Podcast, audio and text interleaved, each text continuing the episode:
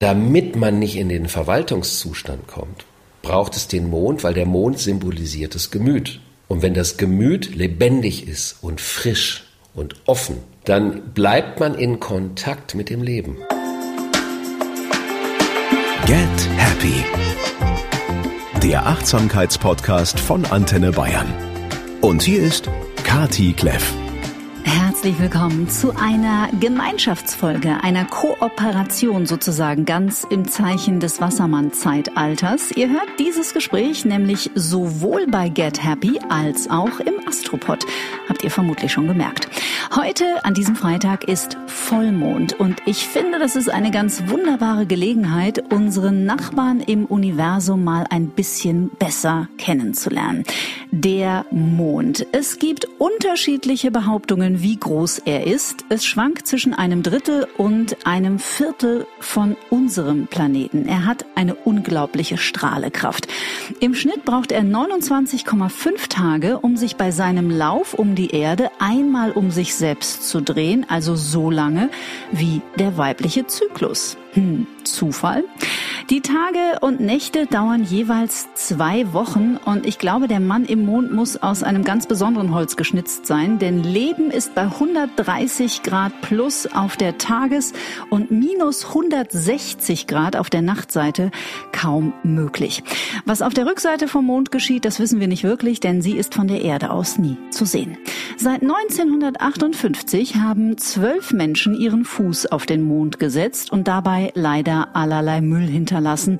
Laut dem Geo-Magazin zurückgelassene Ausrüstung und Messgeräte, Golfbälle, eine Falkenfeder und ein Familienfoto des Astronauten Charles Duke. Das waren mal ein paar Fun Facts. Was uns aber natürlich in dieser Folge viel mehr interessiert, ist die Bedeutung des Mondes für unsere Spezies. Der Mond ist immerhin der Planet, der die Meere bewegt und nachdem wir Menschen zu 50 bis 80 Prozent aus Wasser bestehen, sollte seine Präsenz vermutlich auch an uns nicht spurlos vorübergehen. Und mit wem würde es mehr Freude machen, über La Luna ein Stündchen zu philosophieren, als mit dem großartigen Alexander von Schlieffen? Herzlich willkommen. Hallo, liebe Kathi, das ist ja eine tolle Intro. Waren da ein paar Sachen über den Mond dabei, die du noch nicht kanntest? Ja, die Temperaturen kannte ich nicht. Mhm. Und da habe ich natürlich sofort gedacht, der Mond symbolisiert ja im Horoskop das Gemüt. Wir werden ja gleich äh, näher darauf eingehen. Und wenn das Gemüt diese Temperaturschwankung haben kann, dann mhm. entspricht das doch vielleicht sogar unserem Gefühlsleben. Das heißt, unser sein. Gefühlsleben kann ja mitunter extremer sein als das Gedankenleben. Und das Gefühlsleben ist ja auch ein wahnsinniger Antrieb für alle Arten von Handlungen, für Entscheidungen, für Positionierungen.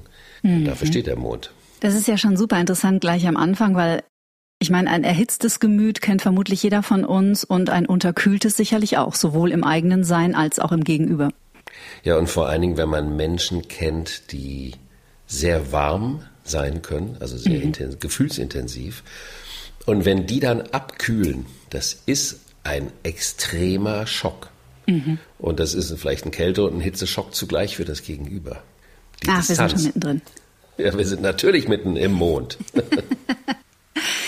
die deutsche Sprache die einzige, in der der Mond männlich ist? La Luna ist ja eigentlich ein weiblicher Artikel.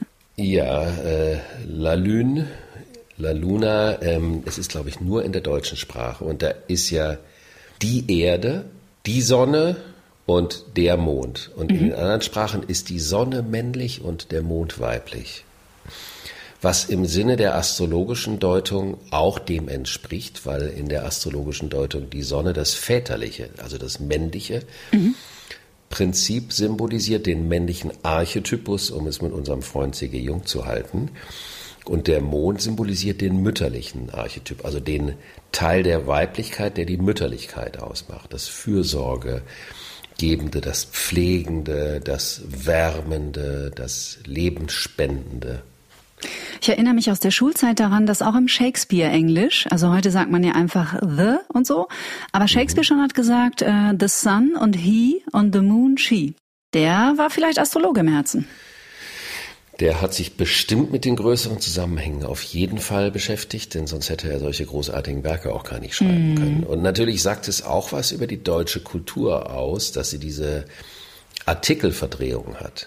Nämlich?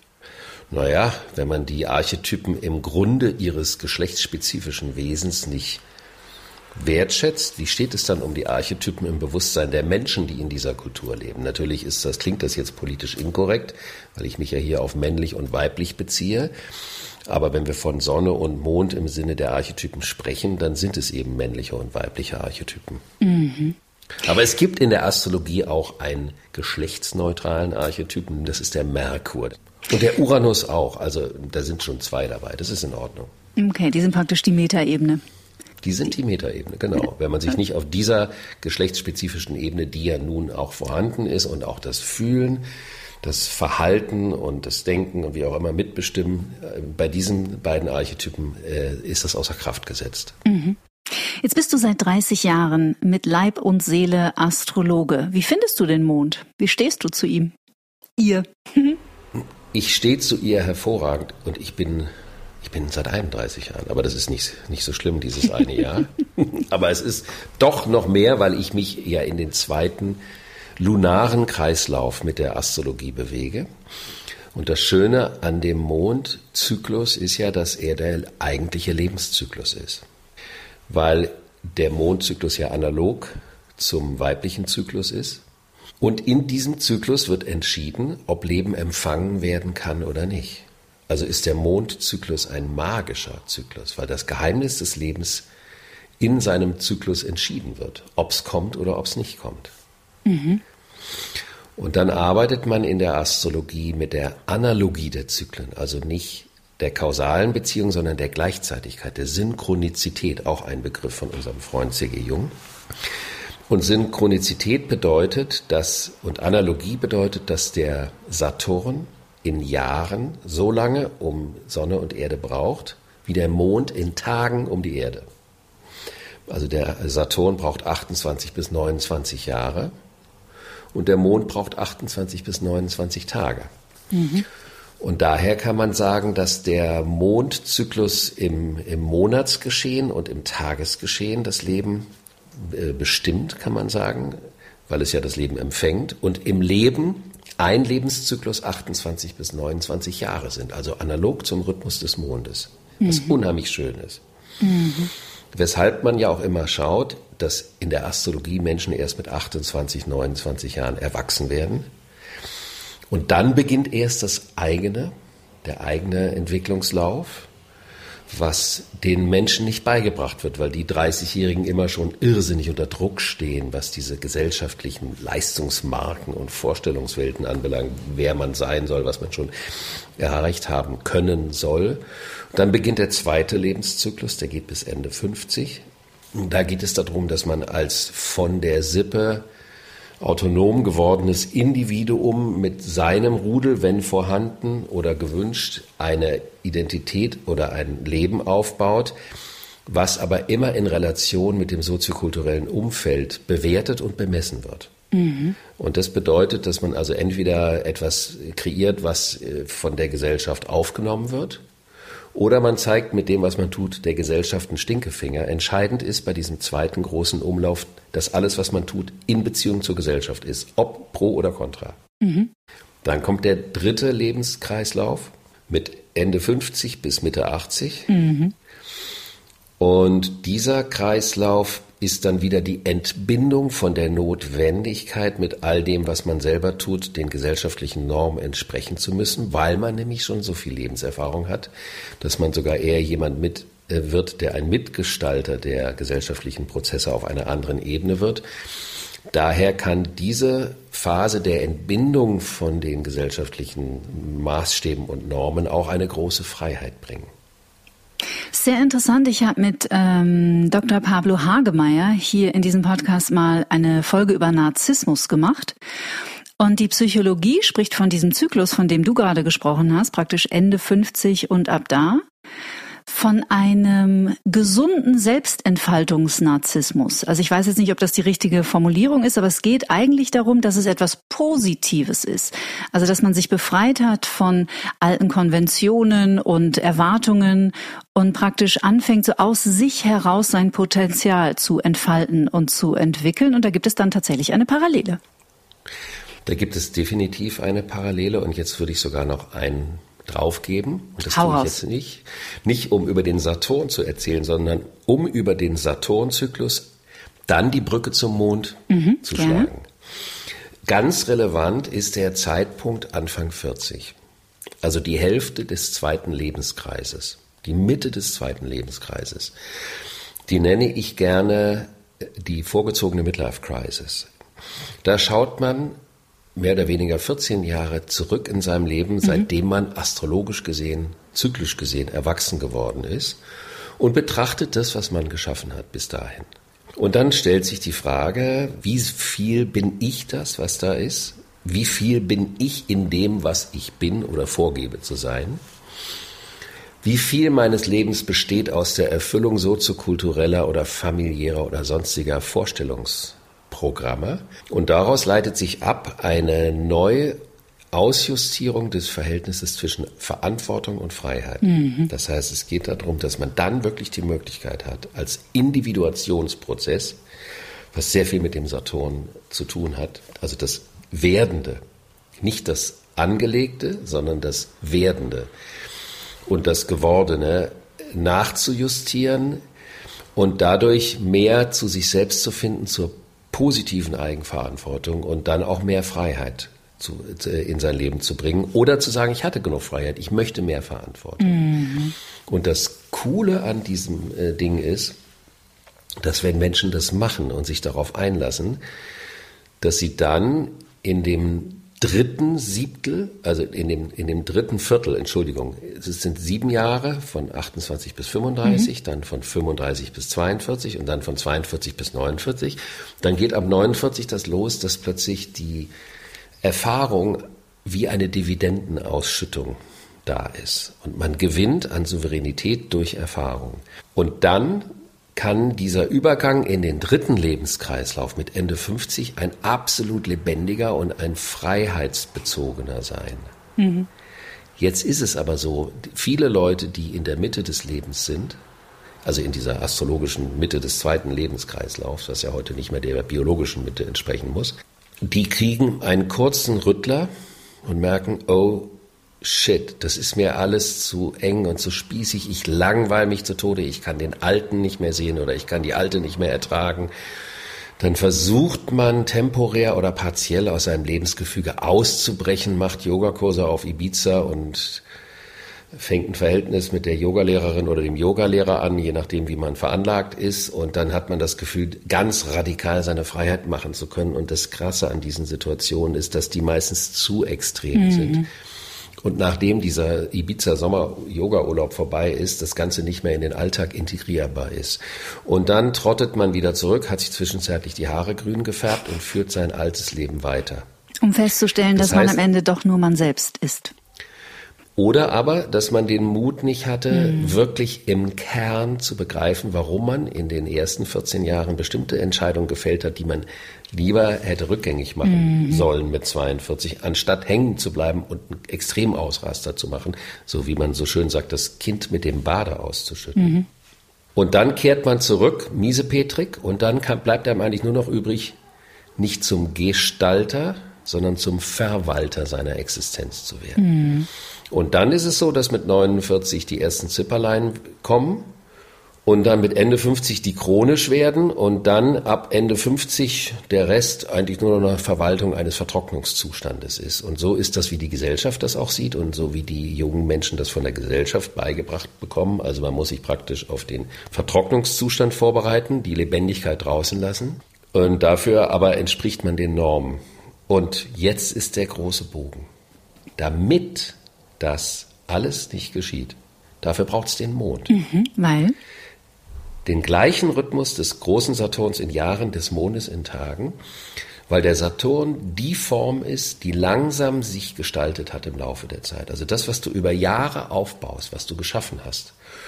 Und was natürlich, je mehr du geschaffen hast, desto mehr hast du, auch wenn du was zu verändern hast, auch was zu dekonstruieren und das kostet Kraft und Mut und so weiter. Aber damit man nicht in den Verwaltungszustand kommt, braucht es den Mond, weil der Mond symbolisiert das Gemüt. Und wenn das Gemüt lebendig ist und frisch und offen und ansprechbar und reagibel, dann bleibt man in Kontakt mit dem Leben. Mhm. Weil der Mond wird dem Zeichen Krebs zugeordnet. Und das Zeichen Krebs ist im Tierkreis ganz unten. Also wenn man sich den Tierkreis vorstellt, dass er ja auch ist, ein Kreis, oder wir würden sagen, es ist eine Kugel. Wenn man diese Kugel auf den Boden legt, dann gibt es einen Punkt, an dem die Kugel den Boden berührt. Und das ist das, was der Krebs symbolisiert, nämlich die Verwurzelung. Wie verwurzle ich mich mit dem Leben? Daher kann man sagen, dass die, Verwur die Wurzel ist gleichzeitig die Quelle. Das ist alles Mondthema, was ich jetzt mhm. erzähle. Und wenn wir mit dem Mond leben, dann bedeutet das, dass, die, dass wir in Beziehung zu unserer Wurzel stehen und manchmal müssen wir uns entwurzeln und neu verwurzeln. Das ist auch manchmal anstrengend. Aber dann fließt die Quelle des Lebens in unser Leben rein. Und das ist eine, die beste Prävention um Mitte 40, Anfang Mitte 40 nicht aus einem äh, übertriebenen Bungee-artigen Rausspringen aus dem eigenen Leben, was dann Bungee-artig auch wieder zurück rein katapultiert mhm. wird und danach in die Vertrocknungsverwaltung zu übergehen, mit dem Mond in Beziehung zu stehen, mit der Möndin im Leben und in uns. Mhm. Und die Möndin, mit der Möndin im Leben in Beziehung zu stehen, bedeutet in Beziehung zum Lebendigen im Leben zu sein. Also mit dem Wald, mit den Blüten, mit den Bäumen, mit dem Wasser, mit den Tieren, mit den wunderbaren Hunden, mit den offenen Kinderaugen, die einen fragend angucken und strahlen und die man so schnell begeistern kann. Mhm. Und dieses sogenannte Kindliche im erwachsenen Menschen ist auch die Möndin in uns. Mhm. Das Reagieren können auf den Augenblick und das ist der ganz, ganz große Unterschied zu der Vorstellung.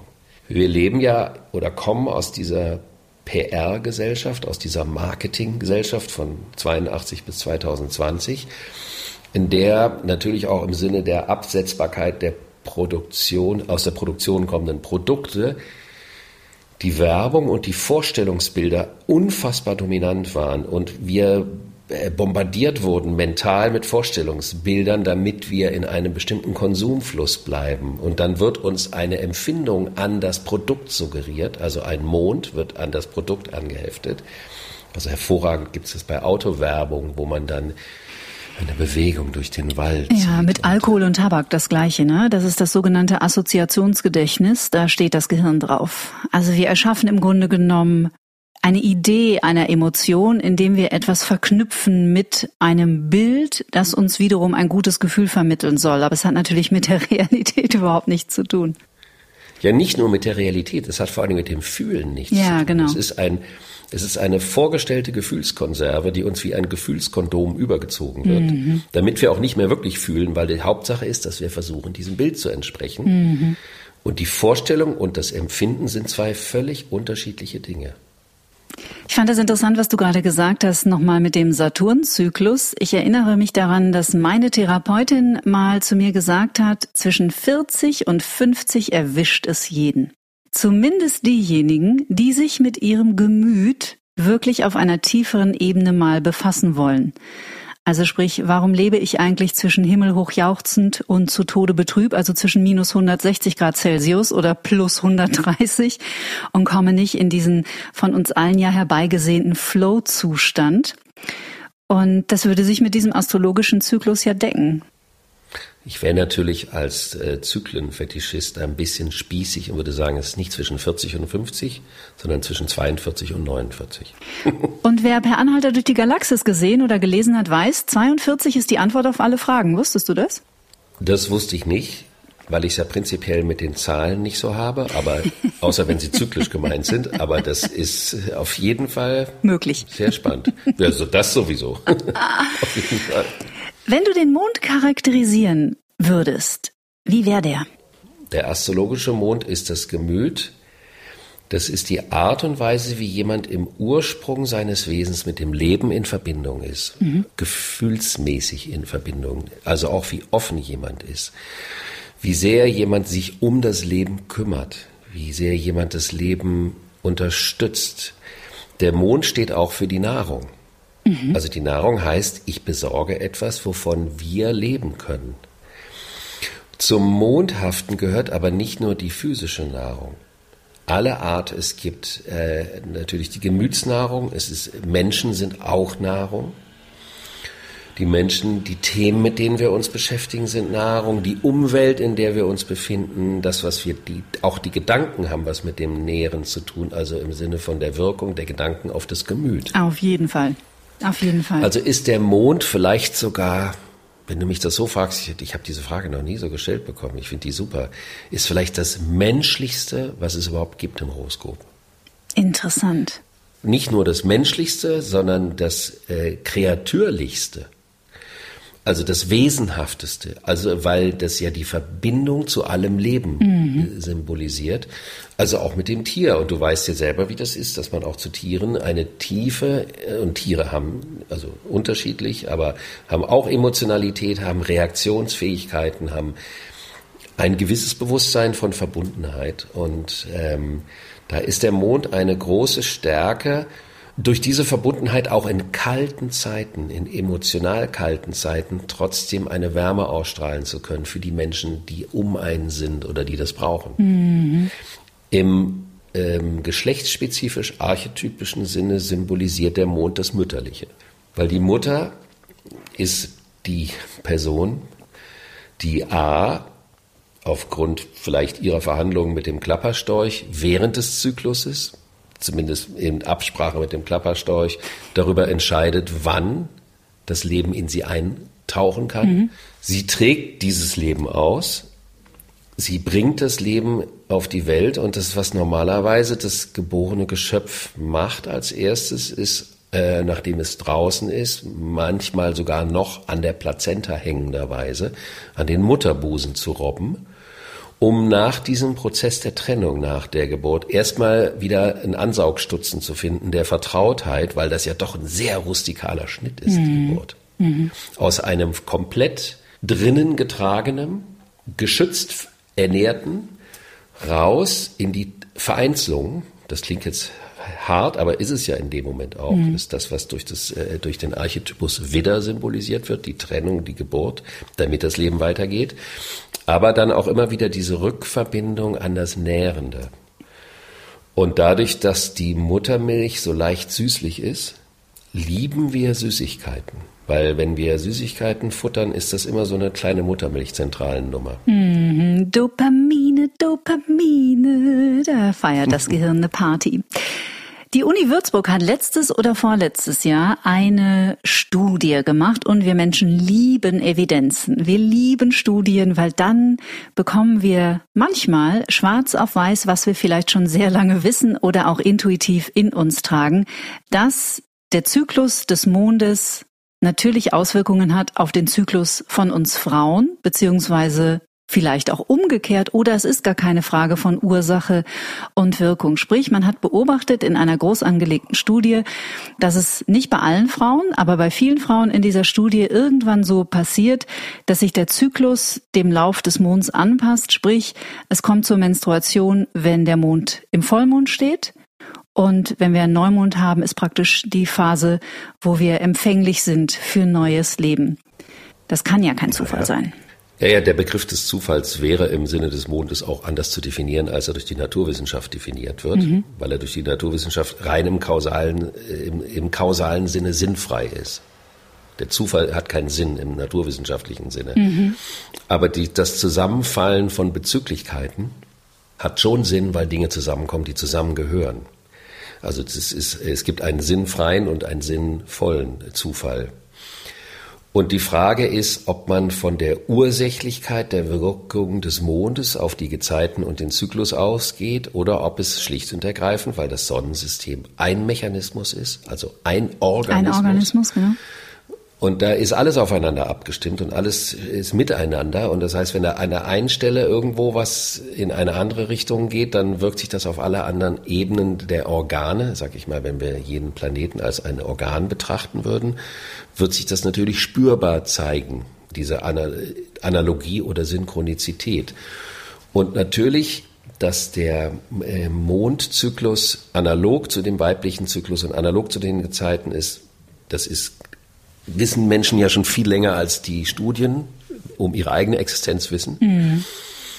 Und ähm, die Studien sind ja auch auf einer bestimmten Denkschiene notwendig zur Befriedigung des kausalen Denkens. Mhm. Aber sie haben da und haben natürlich in der vergangenen Erdepoche den 99-prozentigen Anteil an der Wirklichkeitsdefinition gehabt, was eine unfassbar reduktionistische mhm. Betrachtung von Wirklichkeit ist, wenn man das nur auf Studien reduziert, weil das Leben ist eben viel, viel komplexer und weiter. Aber es gibt ja zum Beispiel auch Dorfgemeinschaften. Das funktioniert natürlich nicht in Großstädten. Ich denke mir, ich versuche mir das gerade vorzustellen, wo die Frauen so miteinander sind, dass die alle gleichzeitig menstruieren. Ja, passiert in Freundeskreisen auch ja auch. Also bei engen Frauenfreundschaften weiß man ja auch, oder auch in WGs, in so Mädels-WGs, dass die sich irgendwann aufeinander einschwingen, sage ich jetzt mal. Das wäre übrigens auch wieder weil du mich ja diese, dir, mir diese wunderbare äh, Grundfrage gestellt hast, was eigentlich der Mond ist, eine Fähigkeit des Mondes, sich aufeinander einzustellen, Nähe mhm. herzustellen, auch mit anderen Menschen. Also wenn man sagt, wir wohnen zusammen, dann gleichen wir uns nicht an, aber wir passen uns an, wir kommen in die gleichen Schwingungsrhythmen mhm. und Zyklen. Das wäre eine Mondbegabung. Und jemand, der einen astrologisch gesehen schwachen Mond hat, der ist für das empfindungsmäßige Verbundensein mit anderen nicht besonders begabt. Mhm. Das sind Leute, die dann die Nähe nicht ertragen können und die sagen, ich muss mal eben eine Zigarette rauchen gehen und dann bleiben sie drei Stunden draußen und suchen nach Luft, weil sie das Gefühl haben, sie ersticken in dieser, in diesem Intimitätszustand oder in dem Nähezustand. Mhm. Und daher ist das natürlich spannend, zumal der Neumond der Beginn eines Zyklus ist. Und das heißt also, das Zeichen, in dem der Neumond stattfindet, wir sind ja jetzt gerade in der, in der Vollmondphase des Löweneumondes. Das heißt also, der Löwe-Neumond bringt das Thema Löwe, und da geht es um die Thematik, wer bin ich überhaupt? Wer will ich sein? Wer bin ich in echt? Was ist meine Aufgabe? Was ist vor allen Dingen meine persönliche Identität, meine kulturelle Identität, meine politische Identität? Also diese ganzen Grundfragen werden gestellt. Und wenn der Neumondzyklus beginnt, dann hat man einen Monat erstmal Zeit, sich mit diesem Thema neu zu beschäftigen, jedes Jahr. Das ist so verrückt und so toll an diesem äh, Sonne-Mond-Zyklus, weil der bringt jedes Jahr, weil ja jedes der zwölf Zeichen betroffen ist, von, also es gibt also einen Neumond in jedem und einen Vollmond in jedem Zeichen. Mhm. Das heißt also, dass jedes Thema der zwölf Lebensthemen einmal pro Monat für die Zeit eines Monats zu einem Thema für uns Menschen, für das Leben, für alle Lebewesen wird. Und das heißt also, wir können sagen, jedes Jahr äh, sollen wir uns einen Monat lang explizit zum Beispiel mit dem Thema Löwe Identität beschäftigen. Mhm. Danach geht's in das Thema Jungfrau. Und Jungfrau würde heißen, was sind die Folgen einer unter Umständen sich verändernden Identität für den Ablauf des Lebens? Mhm. Aber gleichzeitig, weil der ja nur einmal im Jahr ist, der Löwe-Sonne-Mond-Zyklus, haben wir einen Monat Zeit, aber es beschäftigt uns ein Jahr lang bis zum nächsten Löwe. Danach praktisch. Ja, mhm. im nächsten Jahr. Und da können wir sehen, wie und dadurch, dazu lädt uns der Mond am allermeisten ein, wie extrem zyklisch alles Leben ist. Und wie sehr wir geprägt sind von einer äh, primitiven, linearen Zeitauffassung, mhm. einer männlich-patriarchalen Zeitauffassung. Aber in echt ist alles Leben Zyklus. Und keiner, keine lehrt uns das so sehr wie die Möndin, weil die Möndin das nächste Teil ist, was wir sehen. Mhm. Wir können den Zyklus jede Woche sehen, wie er sich verändert am Himmel. Wir können es, oder ihr Frauen, wir Männer haben ja sowas nicht. Ihr könnt es in eurem Körper spüren. Wir Männer können es durch das Zusammensein mit euch schon spüren. Mhm. Weil ja äh, Frauen sehr unterschiedlich auf die Zyklen und die verschiedenen Phasen im Zyklus reagieren. Sehr, sehr unterschiedlich. Hat auch immer was mit der Stärke des Mondes zu tun. Mhm. Je stärker der Mond, desto stärker reagiert die Frau drauf. Okay. Und da können wir sagen, jedes Zeitmaß, in dem wir leben, wird durch einen planetarischen Zyklus, durch eine planetarische Bewegung. Mhm. Also die, der Tag ist die Drehung der Erde, der Monat ist die Drehung des Mondes um die Erde, die Woche ist eine Vierteilung der Bewegung. Das Jahr ist die Bewe zwölf Bewegungen des Mondes um die Erde und die Erde mit dem Mond um die Sonne und so weiter und so fort. Mhm.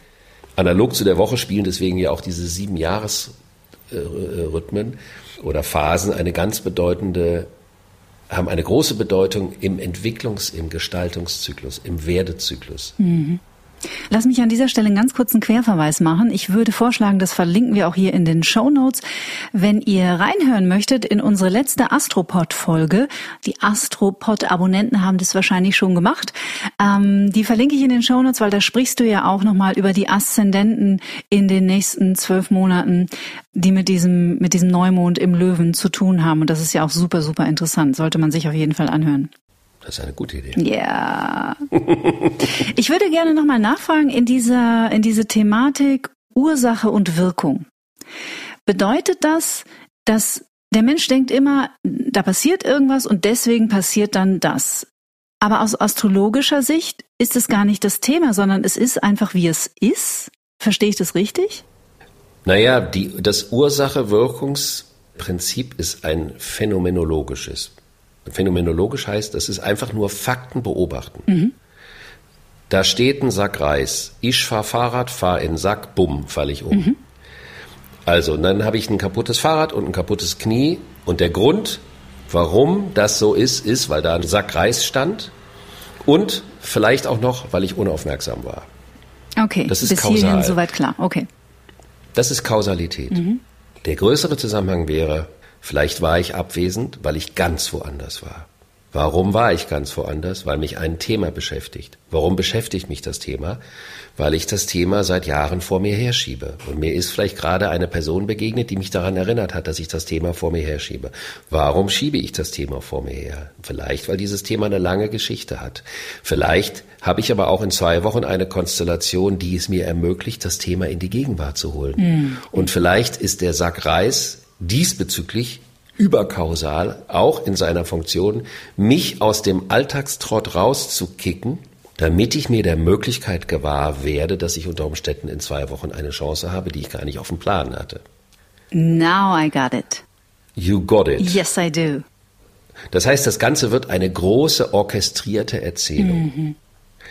Ich möchte immer wieder darauf hinweisen, und ich erlaube mir das in brachialer Arroganz, weil ich selber so ein Viech bin, dass kausale Denken ist ein männliches Denken. Mhm. Und das Denken überhaupt kann nur auf bestimmten Bahnen laufen, weil das Denken bestimmten Strukturen unterliegt. Und das männliche Denken ist schlicht und ergreifend, weil wir keine Zyklenviecher sind, noch viel unzyklischer, sondern kausal, geradlinig, wie ein Spermium, was da rausfliegt. Mhm. Und das heißt also, dieses Denken ist hervorragend, um die mechanischen Vorgänge in der Welt zu verbessern. Also ein Schlagbohrer, ein Dübel, eine Schraube, ein Hammer und diese Dinge, um die zu verbessern. Also sprich Problemlösung. Ja. Mhm. Das ist das Männliche. Mhm. Problemlösung. Diese andere Betrachtungsweise ist viel größer, weil sie eine Erzählung die nicht aufhört. Ich habe irgendwo bei der Erzählung versucht, einen für unsere Situation Endpunkt zu bringen. Um auf den Sack Reis zu kommen. Um, genau, um eine Beziehung zu dem Sack Reis. Aber die Geschichte hätten wir in beide Richtungen, nach hinten, nach rechts, nach links und nach vorne, endlos weiter erzählen können. Mhm. Und so können wir uns das Leben vorstellen, als eine Geschichte, die sich entfaltet. Und dann möchte ich die Frage stellen, es gibt so viele Männer, die sind so stolz darauf. Ja, ich glaube an keinen Gott, ich bin Atheist und Leute solche Geschichten. Ähm, hier geht es nicht darum, dass man an Gott glaubt oder nicht Atheist ist. Aber eine solche Behauptung ist eine Konsequenz des linearen Denkens. Mhm. Wer kann sich denn anmaßen zu wissen, wie es wirklich ist? Dass es keinen gibt. Ja, nicht nur das, aber auch zu sagen, ist alles vorherbestimmt oder nicht? Mhm. Natürlich das kausale Denken sagt, ich bin der Mann, ich stehe in der Mitte des Feldes, ich pack mein Schwert aus und ich krieg alles hin.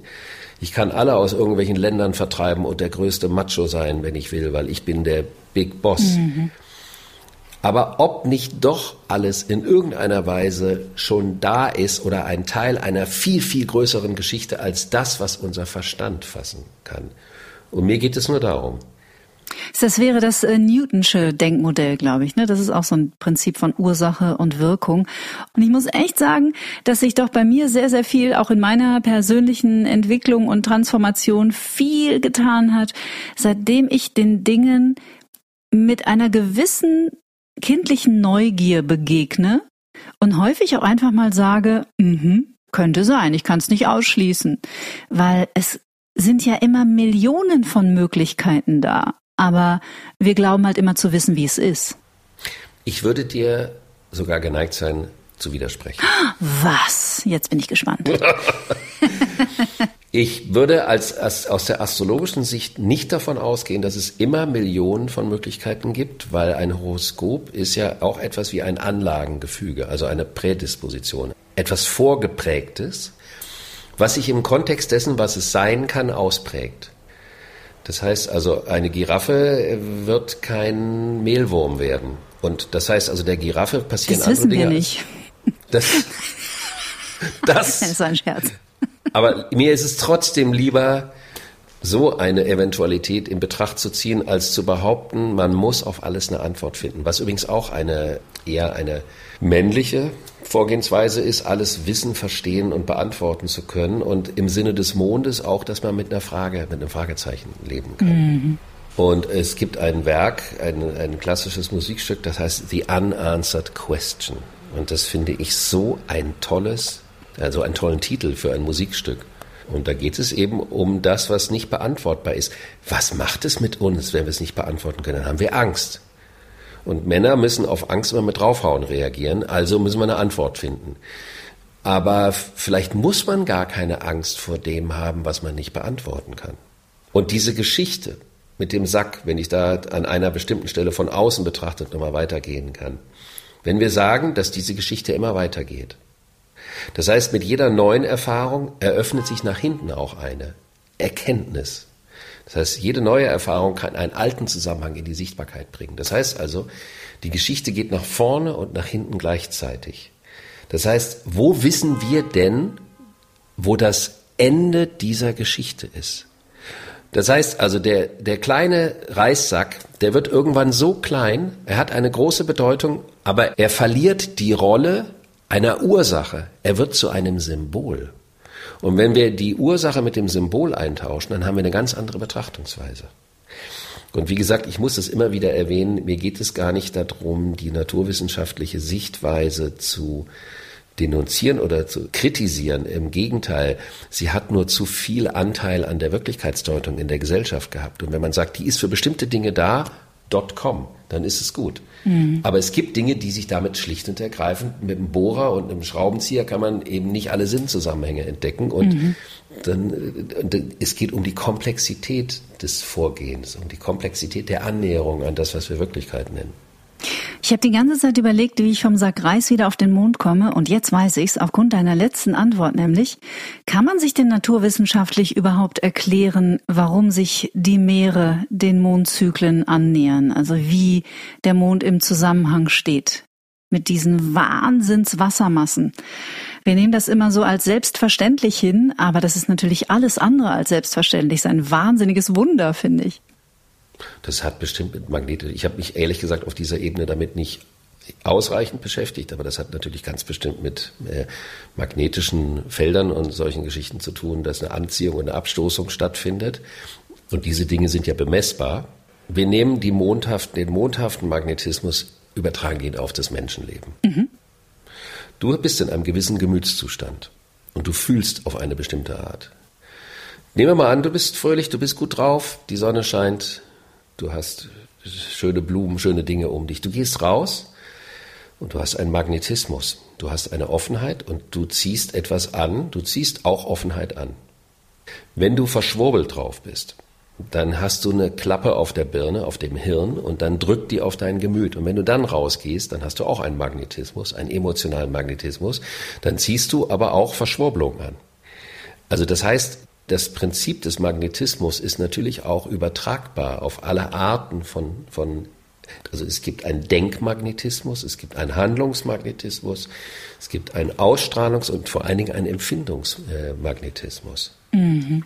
Und wenn wir uns zum Beispiel das den Mond im Horoskop eines Kindes anschauen, also ich, äh, ich mache wirklich sehr, sehr gerne Horoskope für Kinder oder respektive für die Eltern der Kinder, mhm. weil ich das so wichtig finde, dass man versucht, die Kinder da abzuholen, wo sie sind und äh, auch ein Verständnis für bestimmte Arten und Weisen, wie sie sind, zu haben, zumal in dem Horoskop eines Kindes oder überhaupt eines jeden Menschen, weil wir diese Phase ja alle durchlaufen, auch drin enthalten ist, welche Beziehung zu den Eltern und zu der Vorgeschichte da ist und was unter Umständen die Eltern für einen Beitrag dafür leisten, dass das Kind auf bestimmte Arten und Weisen reagiert. Mhm. Und da kann man zum Beispiel sagen, was für eine Mondstellung hat das Kind in seinem Horoskop? Wie ist es emotional positioniert? Was braucht es? Wo braucht es viel Schutz? Wo braucht es zum Beispiel, braucht das Kind viel Körperkontakt? Oder ist es ein Kind, was gar nicht, es gibt Kinder, die brauchen das nicht so. Also ich meine, prinzipiell braucht jedes Säugetier das, aber es gibt da trotzdem riesige Unterschiede. Mhm. Es gibt ähm, äh, Kinder, die wahnsinnig schnell zerstreut sind. Wie geht man damit um? Mhm. Das hat viel äh, mit der Mondposition zu tun. Oder wenn ein Kind einen Mond im Element Feuer hat und Feuer ist Aktion, dann ist es gut, das Kind zu unterstützen, viel in Aktion zu sein. Mhm. Wenn ein Kind einen Mond im Element Wasser hat, dann braucht das Kind zwischendurch totale Ruhe und Rückzug von der Umwelt, Schutz von der Umwelt, um nicht permanent von irgendwas beeindruckt zu werden. Und ich würde zum Beispiel dann sagen, ein Mond, äh, ein Kind mit einem zarten Wassermond und dann äh, steht es morgens auf oder die Eltern und dann lassen die das Radio oder den Fernseher laut laufen. Das ist nicht, würde ich zum Beispiel dann nicht machen, mhm. weil das Kind so empfindsam ist und dann schon direkt, äh, jetzt würde ich sagen, Schwingungen oder Frequenzen aufnimmt, die das irritieren kann. Und für einen Wassermond geht das Empfinden tiefer. Mhm. Und das heißt, dann kann auch so ein Tag mal schnell quer liegen. Mhm. Von der Empfindung her. Und wenn man jetzt für sein Horoskop rausfindet, ich könnte mir vorstellen, viele der Menschen, die uns auch in dieser Folge zuhören, haben auch einen wunderbaren Zugang zur Astrologie und wir haben ja von dir auch in den letzten Jahren viel, viel Tolles darüber gelernt. Wie findet man denn äh, die Bedeutung des Mondes im eigenen persönlichen Horoskop? Wie findet man die raus? Ja, die Bedeutung, die muss der Astrologe deuten. Mhm, das okay. B-Deutung. Aber man kann natürlich gucken, in, äh, es gibt vor allen Dingen diese Seite astro.com aus mhm. der Schweiz von dem Alois Treindl. Da kann man sich seine Horoskope berechnen lassen und da steht dann Mond im Zeichen zum Beispiel. Und dann kann man rausfinden, in was für einem Zeichen.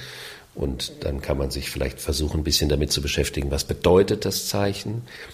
Wie gut passt das zum Grundnaturell des Mondes? Also wenn jemand das interessiert, na klar. Aber natürlich, es ist wie immer in der Astrologie, wenn man richtig einsteigt, wird es ein bisschen komplexer. Mhm, na klar, das, wir erheben ja hier auch keinen Anspruch auf Vollständigkeit, aber geben natürlich immer gern jede Menge Inspirationen raus. Ist der Mond ein Planet, der gut in diesen Wechsel vom Erd ins Luftreich mitgehen kann? Es ist ja kein Zufall, dass wir diese Folge jetzt hier machen. Ehrlich gesagt, kann ich dir überhaupt nicht so richtig sagen, wo das bei mir plötzlich herkam, ich beobachte allerdings zunehmend auch auf Social Media, dass äh, bei vor allem Frauen, muss ich sagen, an dieser Stelle, ein immer größeres Interesse am Mond zu beobachten ist. Es gibt Vollmondrituale, es gibt Neumondrituale. Ist es die Zeit, in der wir gerade sind? Das ist absolut die Zeit, weil die, das Luftzeitalter ist ein Vernetzungszeitalter. Das Erdzeitalter war ein materialistisches Zeitalter und daher auch der Boom der Ökonomie, der Technik, der Naturwissenschaft. Und in einem Vernetzungszeitalter geht es darum, die verschiedenen Wirklichkeitsebenen miteinander zu vernetzen. Und das bedeutet auch, aus der Fachidiotie wieder rauszukommen und einen interdisziplinären Austausch zwischen den verschiedenen Disziplinen in der Welt zu suchen und anzustreben und dazu gehört natürlich ganz selbstverständlich die Rückbindung des Lebens in das Zyklische. Also es ist ja keine neue Idee, sondern es ist eine Rückbildung. Dann kommt dazu, zu dieser Mondthematik in den Social Medias, dass das Bild der Frau oder der Weiblichkeit in äh, den vergangenen Jahrzehnten so derartig vernichtet wurde in der Gesellschaft mit den Füßen getreten wurde und wie wir das auch im Astropod schon oft gesagt haben, analog zu unserem Umgang mit Mutter Erde. Vor zwei Wochen war zu lesen, dass wir hinsichtlich des Nutzens der Erdressourcen Ende Juli bereits das Jahrespensum erfüllt haben.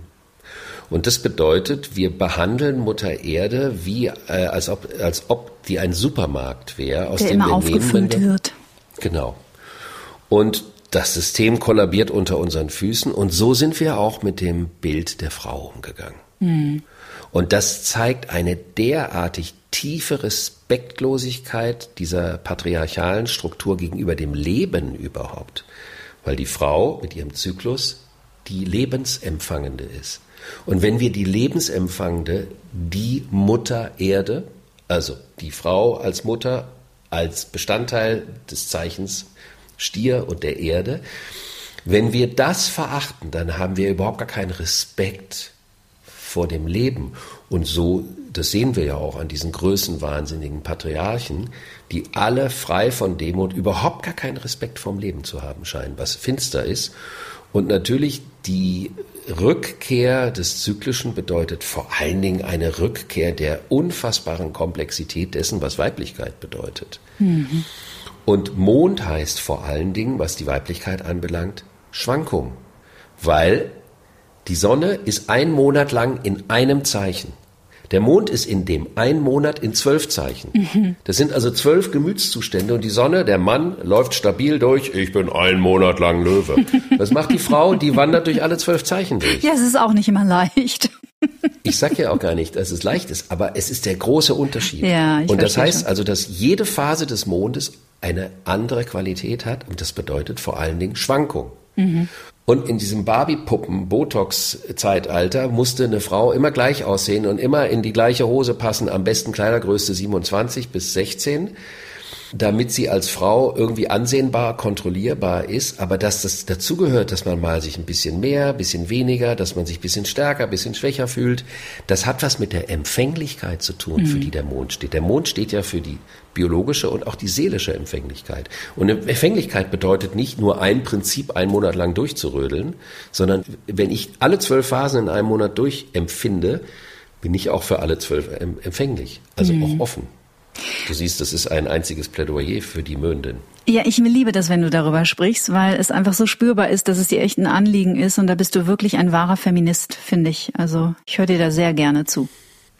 Ich vertrete ja auch die Ansicht, dass wenn jetzt immer nur die Frauen untereinander sich gegenseitig stärken ja. und die, die Männer nichts dazu sagen. Ich finde das gerade wichtig und ich finde, dass es so unglaublich wichtig ist, dass wir auch Selbstkritik üben und wenn Männer Männern diesbezüglich Ansagen machen, ist das, finde ich, sehr, sehr angemessen. Ja, und sexy ist es übrigens auch, darf ich mal auch sagen an dieser Stelle. Also Männer, traut euch da viel mehr zuzusagen. Wie stehst denn du aus astrologischer Sicht zu so Sachen wie Mondkalendern? Also sprich, die Haare schneiden, an den Mondzyklus anpassen, im Garten ernten oder säen im Zusammenhang mit dem Mondzyklus. Beschäftigst du dich mit solchen Dingen? Ich werde die Frage anders beantworten. Ich mhm. hatte, ich habe äh, manchmal auch Leute aus der Landwirtschaft, die zu mir kommen. Die kennen sich richtig gut aus damit, ne? Genau. Und der sagte, der eine zu mir, das ist schon viele Jahre her, für mich ist der Kosmos so offen wie ein Scheunentor. Und für ihn, er sagt, es ist komplett selbstverständlich, dass die ganzen Saatvorgänge und das, was er mit dem, mit dem, mit der Erde und mit der Natur macht, dass das mit dem Mondzyklus synchron ist. Er sagt, das ist ja das Leben, das ist die Natur. Mhm. Das ist die Verbundenheit. Der Geist trennt, das Gemüt verbindet. Ich finde das so wahnsinnig spannend. Ähm, ich habe darüber auch in meiner Schamanismus-Folge bei Get Happy mit dem Martin Berghammer gesprochen dass wir, jetzt lebe ich genau wie du in einer Großstadt und wir haben ja so auch, es gibt ja schon auch so eine Art, ich sage es mal, urbane, spirituelle, leichte Arroganz. Und wir haben immer so das Gefühl, diesen ganzen großen spirituellen Überblick, den haben wir, weil wir beschäftigen uns ja mit nichts anderem den ganzen Tag oder zumindest ziemlich viel. Und dann macht es mich doch ab und zu immer wieder demütig, wenn ich Geschichten höre von denen, die zum Beispiel ihre Existenz an die Natur gekoppelt haben, dass die diese Dinge, die ich erstmal erlesen und erlernen muss, dass es für die etwas ganz Selbstverständliches ist, weil die der Natur viel näher sind als wir Stadtneurotiker. Also da hast du natürlich vollkommen recht, zumal das Spirituelle oder die Mystik ist keine mentale Angelegenheit. Ja, genau. Das Problem ist, dass sie das oft gemacht wird. Also das Problem ist, dass Menschen, die Schwierigkeiten haben, sich mit ihrem Mond auf das Leben einzulassen, die mentalisieren die Spiritualität und dann wird es eine kognitive Geschichte und dann macht man das nur im Kopf, aber das entspricht dem Wesen des Mystischen überhaupt nicht, weil das Mystische wird dem Zeichen Fische zugeordnet und das ist ein Wasserzeichen. Das ist eine Empfindungsgeschichte, also ob du das fühlst. Das heißt also, die Verbindung, die, das, die empfundene Verbundenheit zur Natur ist viel mystischer als irgendein Wissen über Mystik im Kopf. Und daher ist es auch was Natürliches, weil es ja ein Teil des Tierkreises ist, der ja den Archetypus, die verschiedenen Archetypen des Lebens nur abbildet. Das mhm. heißt also, das Mystische ist nicht irgendwie was Beklopptes oder was, wo man äh, ansonsten nicht weiß, wie man es beantwortet, also macht man Aufkleber mystisch drauf, sondern es ist ein Teil eines Empfindens, was über alle Arten von Grenzen von Verstehen können hinausgeht, trotzdem eine Gewissheit sein kann, die aber auf der mentalen Ebene nicht überprüfbar ist und vor allen Dingen auch nicht sein können muss. Mhm. Weil dann würde sie ja wiederum in die Rubrik dessen fallen, was sie eigentlich transzendiert. Das war jetzt ein ganz einfacher Satz. Ihr dürft nochmal zurückspulen, auch an dieser Stelle. Ich sage das bei Alexander immer gerne dazu, weil da steckt einfach sehr, sehr viel mehr drin, als äh, man vielleicht versäumen möchte. Und das wollen wir natürlich auf keinen Fall. Also ich hoffe zumindest, dass nach dieser Folge äh, die Neugier auf den Mond, beziehungsweise vielleicht auch die Beziehung zu ihm, wenn ihr dann heute Abend zum Himmel schaut und ihn am besten Fall ohne Wolken davor am Himmel erblicken könnt, sich da vielleicht irgendwie in der Wahrnehmung und im Bewusstsein auch ein bisschen was verändert hat, nachdem wir hier ein bisschen tiefer eingestiegen sind, wobei es wahrscheinlich über den Mond noch vieles, vieles zu erzählen geben würde. Mich würde ja interessieren, woher diese ganzen Mythen kommen mit Werwölfen und Düster und Vampire. Der Mond hat ja auch etwas. Ähm, Dark Side of the Moon. Ja, genau. Die dunkle Seite des Mondes. Vielleicht sehen wir auch deswegen die Rückseite nicht. Keine Ahnung. Naja, das Interessante ist ja, du hast vorhin am Anfang gesagt, der, der, der so hell ist und so strahlend, der strahlt ja nicht wirklich, der reflektiert ja nur. Mhm.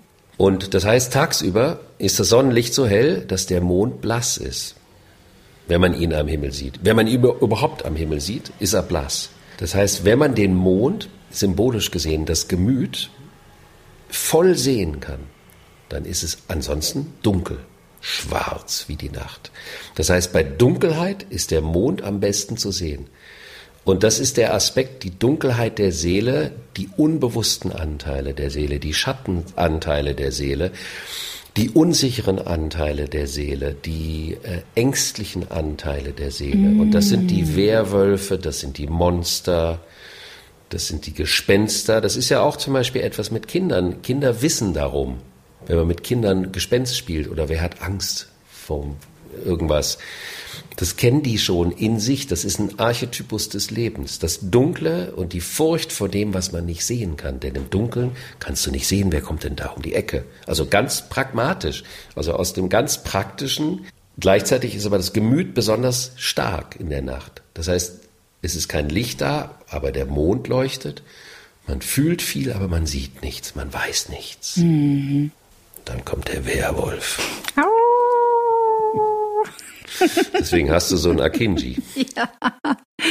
Es war eine ganz bezaubernde Geschichte noch zum Schluss. Vielen Dank. Das fand ich sehr wichtig jetzt tatsächlich, was du noch gesagt hast, mit den dunklen Anteilen der Seele und auch ein schönes Bild.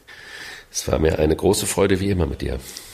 Am 9. September kommt der Astropod zurück nach der Sommerpause und mit Get Happy geht es nächsten Freitag weiter und dann mit einem Thema, das dich, lieber Alexander, ganz besonders freuen wird. Was glaubst du, was es ist? Die Stimme hast du schon? Die Stimme habe ich schon.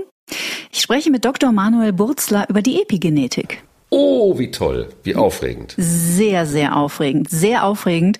Also Epigenetik ist ein Wort, das irgendwie seit geraumer Zeit in aller Munde ist. Was genauso richtig eigentlich sich dahinter verbirgt, das weiß dann am Ende dann doch keiner, stelle ich fest. Und es gibt viel zu erfahren und viel zu staunen über die Epigenetik, über transgenerationale Traumata. Und Manuel ist ein super Typ, ganz junger Arzt hier aus München. Und es ist ein schönes Gespräch geworden. Und das hört ihr bei Get Happy nächsten Freitag. Ich danke dir, lieber Alexander. Da kann man auch noch eine kleine Mondschnupsel dranhängen. Oh ja, hau raus. weil in der Geschichte der Empfindung natürlich auch Empfindungsvererbungen da sind. Also zum Beispiel das Thema gerade bei Nacht, eine bestimmte Angst zu haben, ist eine geerbte Geschichte oft, die wir über Generationen geerbt haben, die wir gar nicht selber erlebt haben müssen, die aber in unserem, jetzt würde ich in diesem Sinne, epigenetischen Anteil des Gemüts vorhanden ist. Siehst du, es gibt keine Zufälle. Auf jeden Fall. Habt noch einen schönen August. Wir danken euch von Herzen fürs Zuhören, ihr lieben Menschen, dass ihr diesen Podcast teilt und dass ihr uns begleitet auf dieser spannenden Reise, die sich Leben nennt. Und vielleicht noch ein kleiner Kommentar zum Schluss. Was wir vom Mond lernen können, sind sicherlich die unterschiedlichen Phasen. Und wir dürfen nicht vergessen, dass jede einzelne Phase, sei sie auch noch so anstrengend, häufig in einem größeren Kontext einfach ihre Berechtigung und vor allem ihren tieferen Sinn hat. In diesem Sinne, bleibt gesund, bleibt zuversichtlich und natürlich stets neugierig. Alles Liebe. Tschüss. Get Happy der Achtsamkeitspodcast von Antenne Bayern.